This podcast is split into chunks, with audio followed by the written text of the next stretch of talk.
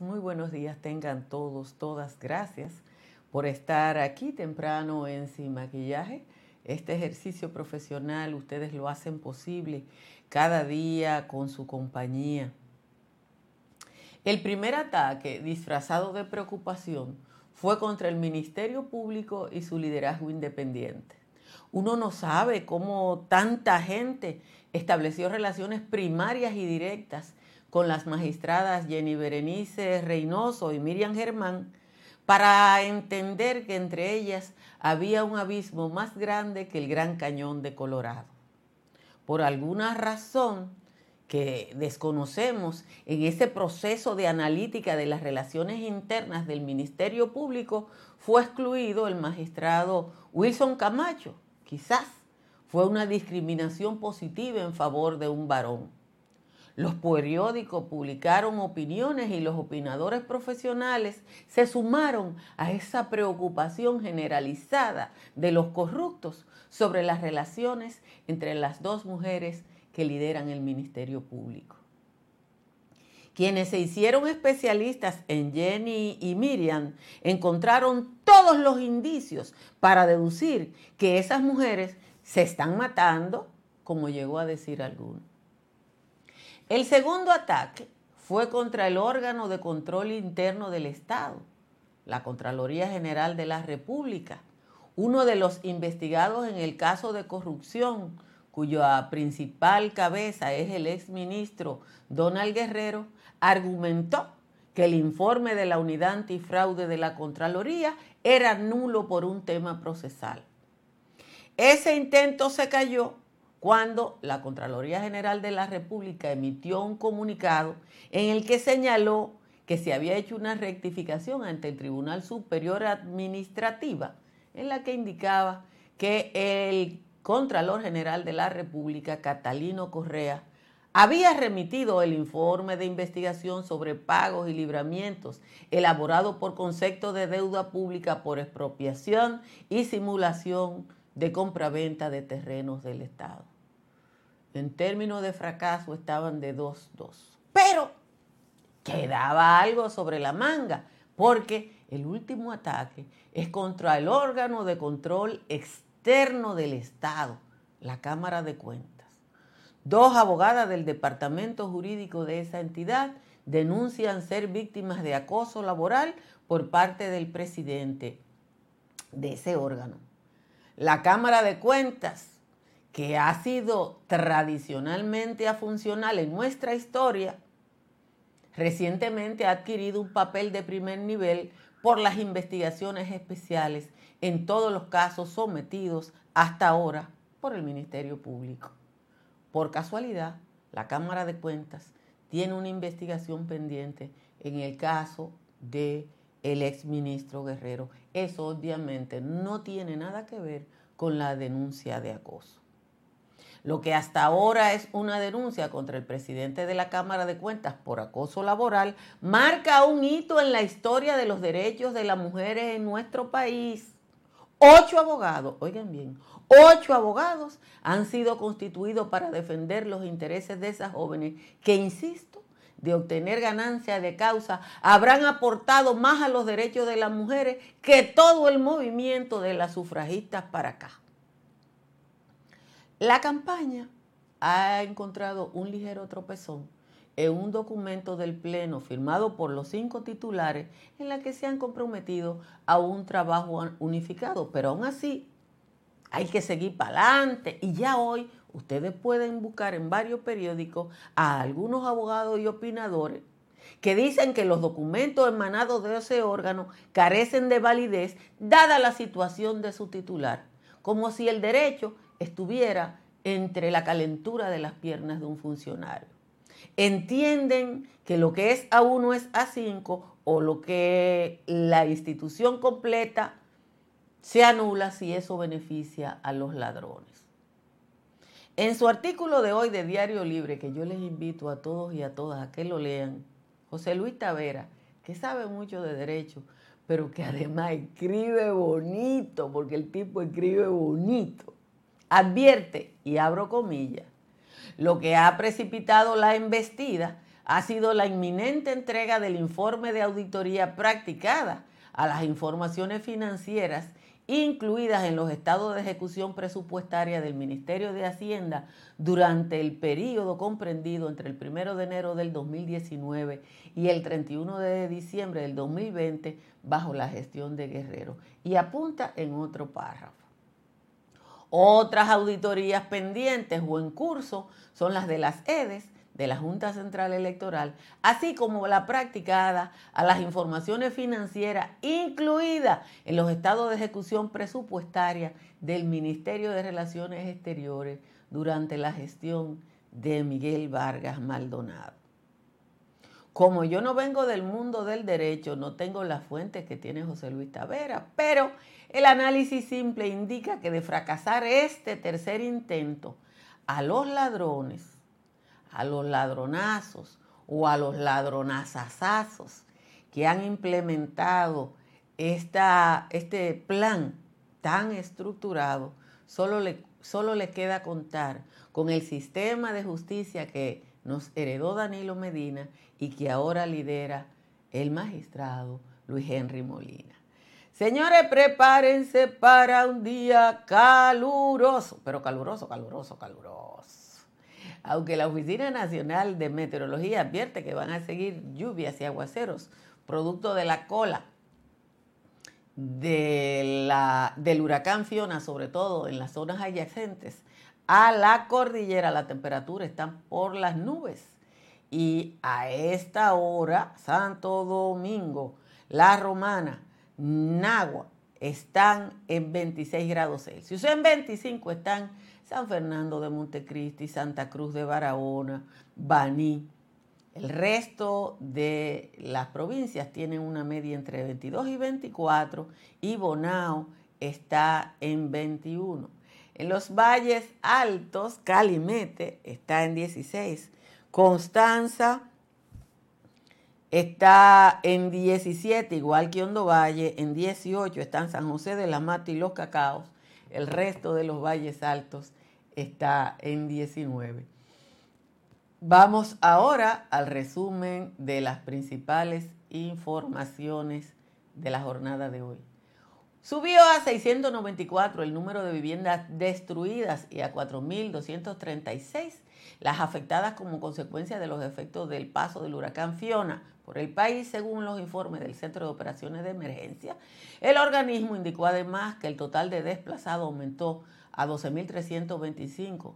71 personas permanecen en albergues y hay 24 comunidades incomunicadas. El COE manifestó que eh, se mantienen los 16 puentes afectados y que dos de ellos colapsaron totalmente.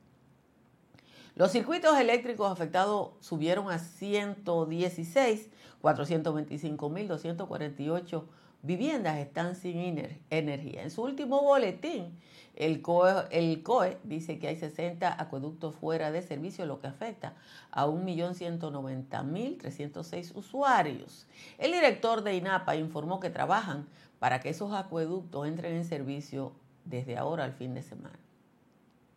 El gobierno anunció que reconstruirá 8.300 viviendas que fueron afectadas por el huracán Fiona, tanto en el este como en el nordeste.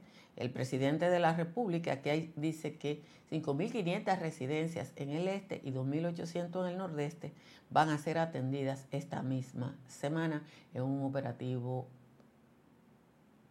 muy grande. El gobierno publicó la licitación de emergencia por un monto superior a mil millones de pesos para la adquisición de alimentos, enseres del hogar y materiales de construcción para ser utilizados en las ayudas sociales a los afectados por el huracán Fiona. El ministro administrativo de la presidencia dijo que en tanto ya han sido remitidos 99 millones de pesos a los ayuntamientos de municipios y distritos municipales afectados. Para los agricultores se anunció la reestructuración de los préstamos con el Banco Agrícola a quienes los tengan con hasta siete años de plazo a cero interés.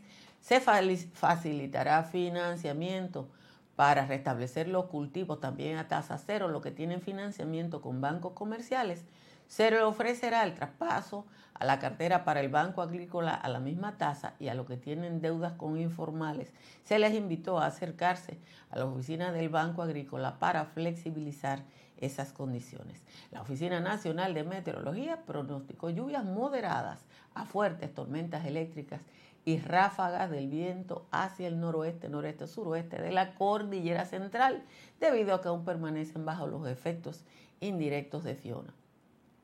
Un hombre se ahogó ayer tras entrar al río Hondo, eso es en San Pedro, en el, en Batey Ulloa del ingenio Quisqueya, en San Pedro de Macorís, en un intento de rescatar una vaca, mientras que un joven de 15 años, Junior Germán Felipe, desapareció cuando nadaba en un río en Higüey.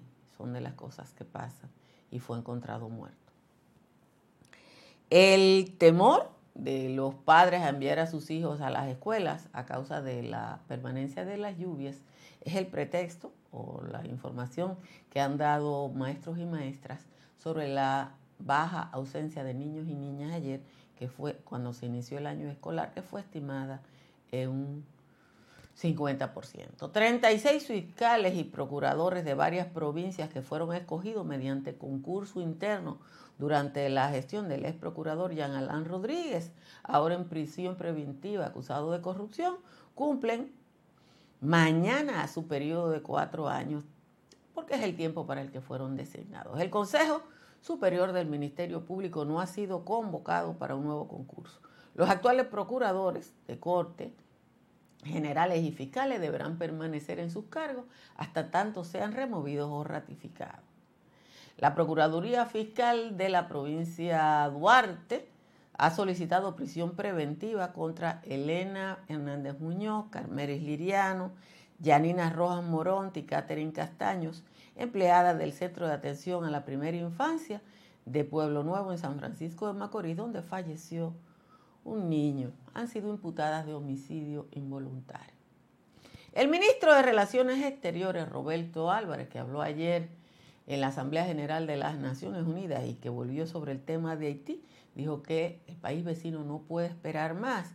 Y aunque República Dominicana está convencida de que la única respuesta sostenible a los problemas de ese país deben venir desde adentro, la comunidad internacional debe actuar ahora para evitar que la situación de ese país se desborde por completo.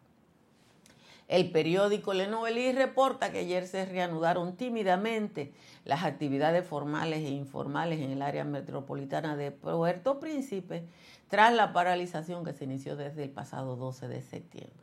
Algunas sucursales de bancos comerciales abrieron sus puertas, particularmente en Puerto Príncipe y Delma. Se observaron largas colas en supermercados, casas de transferencia, que también funcionaron. El periódico también observó una tímida reanudación del transporte público, motociclistas, tap-tap y algunos taxis. Pero el mismo periódico dice que en Ocay, Jeremí y Cabo Haitiano continúan las protestas generadas por el aumento de los precios de los combustibles y para exigir la salida del premier Ariel Henry. En esas regiones las actividades siguen paralizadas y se perpetran escenas de saqueo contra comercios y otras instituciones. Más de medio millón de personas en Puerto Rico seguían ayer sin agua, sin agua de ningún tipo, tres días después del paso del huracán Fiona. Muchas personas se formaron durante horas para llenar bidones con agua transportada por camiones cisternas y otros que optaron por eh, recoger agua de las escorrentías de montaña. Finalmente, un gran número de ciudadanos rusos reservaron vuelo para salir de ese país luego que el presidente Vladimir Putin anunció una movilización de reservistas para enviarlos a luchar contra Ucrania.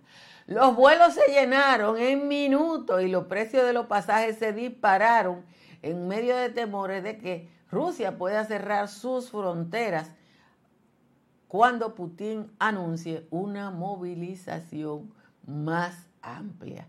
Parece que a Vladimir Putin le ha salido el tiro por la culata y que los rusos no tienen ánimos de sacrificarse. Como siempre a esta hora les agradezco a todos y a todas que le den a like y que se suscriban a este canal de YouTube.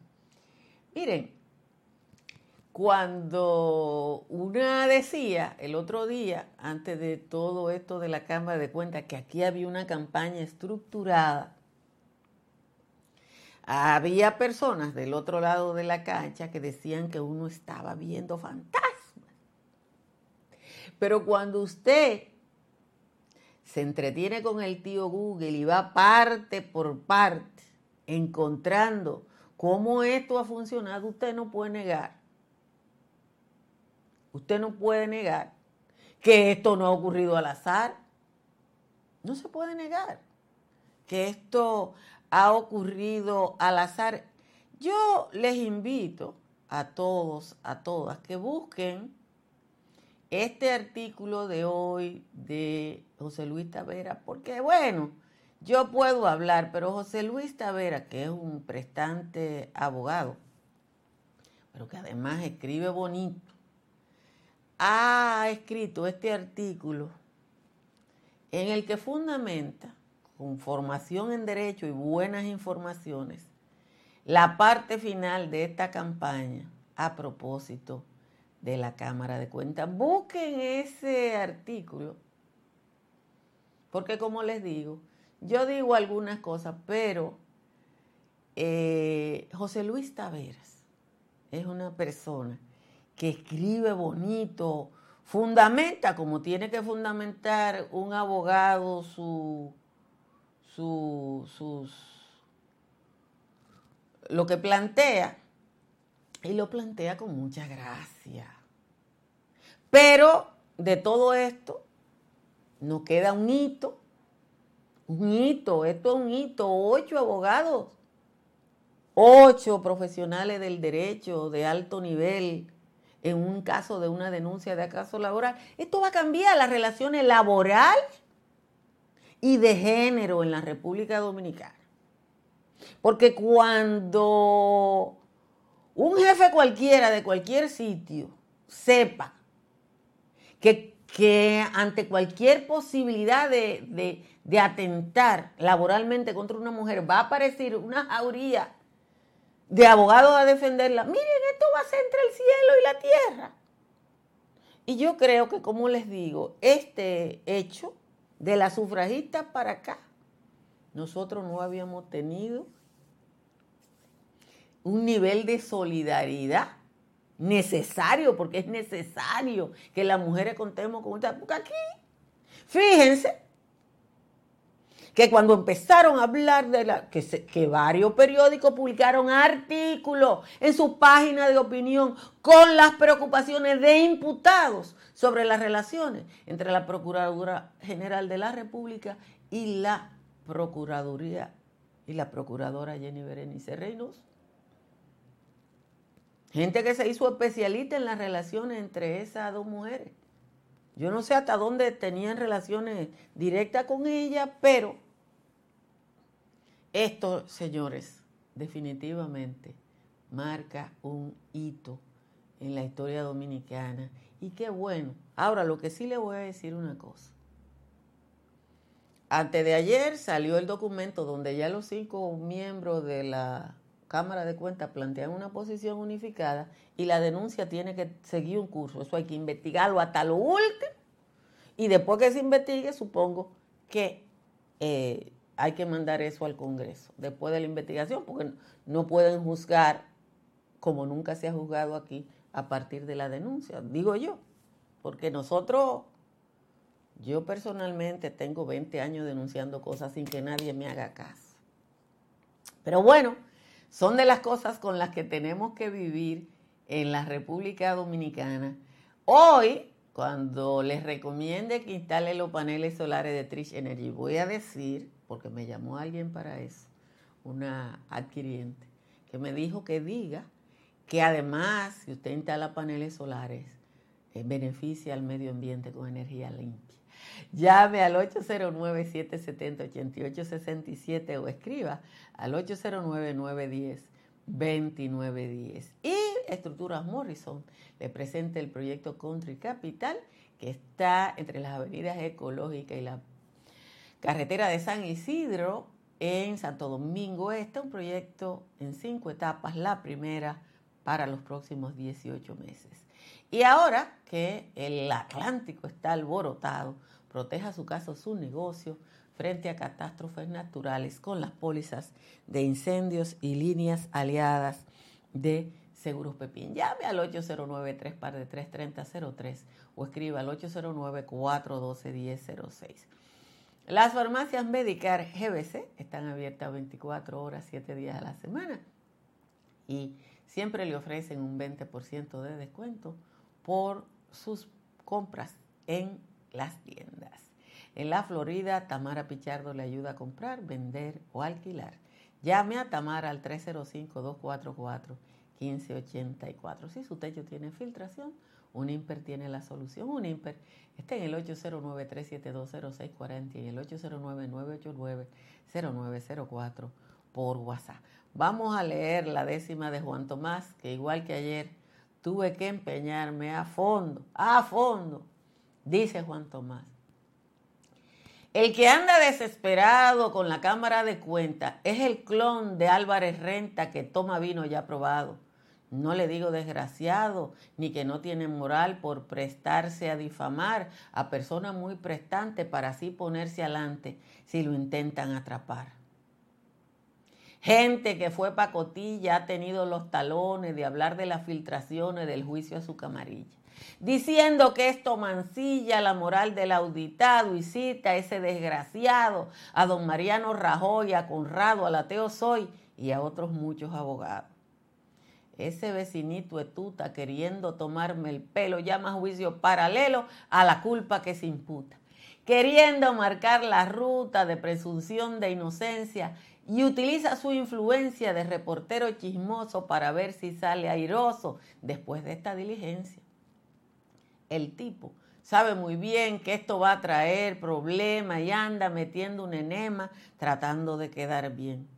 Pero tratar con desdén a gente con nivel no le va a salir a él como tiene acostumbrado y quedarán mal parados él, el ungido, y Lionel. Esa es la décima de hoy del señor Juan Tomás. Gracias a Juan Tomás por el aporte que hace cada día. Eh, hoy otra vez yo tuve que empeñarme a fondo, a fondo, a fondo para eh, sacar adelante eh, este caso de esta décima, porque la verdad es que Ah, que cuando el viceministro fue imputado de violación a una canadiense y, eso salió en toda la prensa internacional, dijeron que eso era mentira. Bueno, es lo que le digo, esto es lo importante de esta denuncia. La canadiense se tomó foto golpeada, papachurrá, todo eso. Y por eso eso circuló. Pero en ese momento esa gente no tenía la profunda convicción que tiene ahora sobre los derechos de las mujeres. Entonces nosotras las mujeres, como le digo, esto, esta situación, va a ser un aporte más grande Dice Telma que Juan Tomás tiene que pagarme, ¿verdad que sí que tiene que pagarme? Porque que el que sabe escribir décima es yo lo que sé es remendar décima. Yo lo que sé es remendar décima porque no es lo mismo. En Misao hay una persona que arregla jean y tiene un letrerito que se llama el cirujano del jean. Y él no es sastre. Él lo que sabe arreglar pantalones y te lo dice. Ahora tú le puedes llegar llevar un pantalón talla 44 y decirle que te lo ponga 14 y él yo no sé cómo logra arreglar eso y, uno tiene que ver. Sobre la denuncia que hizo dos o tres personas me han escrito, yo creo que no hay que hablar, yo pienso, que no hay que hablar de la denuncia que hizo Roberto Rosario, porque Roberto Rosario a propósito de que las autoridades no informaron a tiempo sobre la cosa por dos cosas. Una, él no es meteorólogo, a menos que ella haya hecho un curso de emergencia. Otra, si las autoridades de aquí fueron tan torpes que se equivocaron, y, yo voy a defender a doña Gloria Ceballos, y la defendí ayer, hay que decir que el mismo error habrían cometido las autoridades del Centro de Huracanes de la Florida y el meteorólogo John Morales, que ayer incluso posteó un Twitter que yo les presenté el mapa, déjenme ver si lo tengo, donde él dice que el paso de, la el huracán, primero tormenta y luego huracán Fiona, a él le sacó cana por las irregularidades, ¿no? Mírenlo ahí. Eh, llega a la puntita de Puerto Rico y sube un chin y entonces hace este cambio brusco. Eh, pero como hoy es el aniversario de George, como hoy es el aniversario de George, que yo maquillo bien la décima, yo le voy a compartir a ustedes para que ustedes se lo manden a, a quien quieran mandárselo. Eh, este informe que preparó, que prepararon dos reportados técnicos dominicanos sobre el paso del huracán George. Este informe, déjenme llevarlo a la página 1 para que ustedes lo vean, para que tenga, entiendan lo que es. Este informe sobre el paso del huracán George fue preparado por el ingeniero Antonio Coco Quesada y el doctor Gregorio Gutiérrez Pérez. Y es bueno hoy que George cumple, está de aniversario. Y oigan lo que dice la segunda página de ese informe. Le voy a buscar la segunda página de ese informe y le voy a buscar la, la 50. Dice el resumen de este informe. Los planes de emergencia no fueron activados durante la amenaza del fenómeno. Eso lo dice uno que fue director de meteorología. Y las medidas preventivas no fueron tomadas debilitándose la posibilidad de una reacción pública adecuada. Sin embargo, en la etapa de emergencia y después del desastre, en el sector salud, la Secretaría de Estado de Salud Pública, con el apoyo de instituciones nacionales y organismos internacionales, asumió el liderazgo del evento. En la parte final de las conclusiones de ese reporte sobre el huracán George, dice, conclusión final, La particularidad más llamativa de la consecuencia del huracán George sobre República Dominicana fue el mal manejo previo al impacto, debido sobre todo al desconocimiento de los planes de emergencia nacionales e institucionales. Esto dio lugar a que esos planes de contingencia no fueran activados y por ende la población quedó desprotegida. La falta de comunicación y coordinación entre los altos funcionarios de las instituciones del Estado no permitió que se tomaran medidas adecuadas y oportunas a nivel local para reducir los efectos del desastre. Ese informe lo escribió, como ya le dije, el ingeniero Antonio Coco Quesada, uno de los mejores especialistas o el especialista eh, con mayor tiempo analizando eh, los temas que tienen que ver con la meteorología en la República Dominicana. Pero a lo mejor Roberto Rosario hizo un curso online y ahora sabe más que el CNH de Miami, que John Morales que dijo que le salieron canas con Fiona y nosotros le recordamos eso para que él supiera cómo fue que se actuó eh, en ese momento. Pero bueno, señores, hoy no hay patio porque voy a estar en una conferencia. Está aquí en República Dominicana Ignacio Ramonet y uno no se puede perder el privilegio de escuchar al profesor Ramonet que está aquí. Así que ya ustedes lo saben, no hay patio. Bye bye.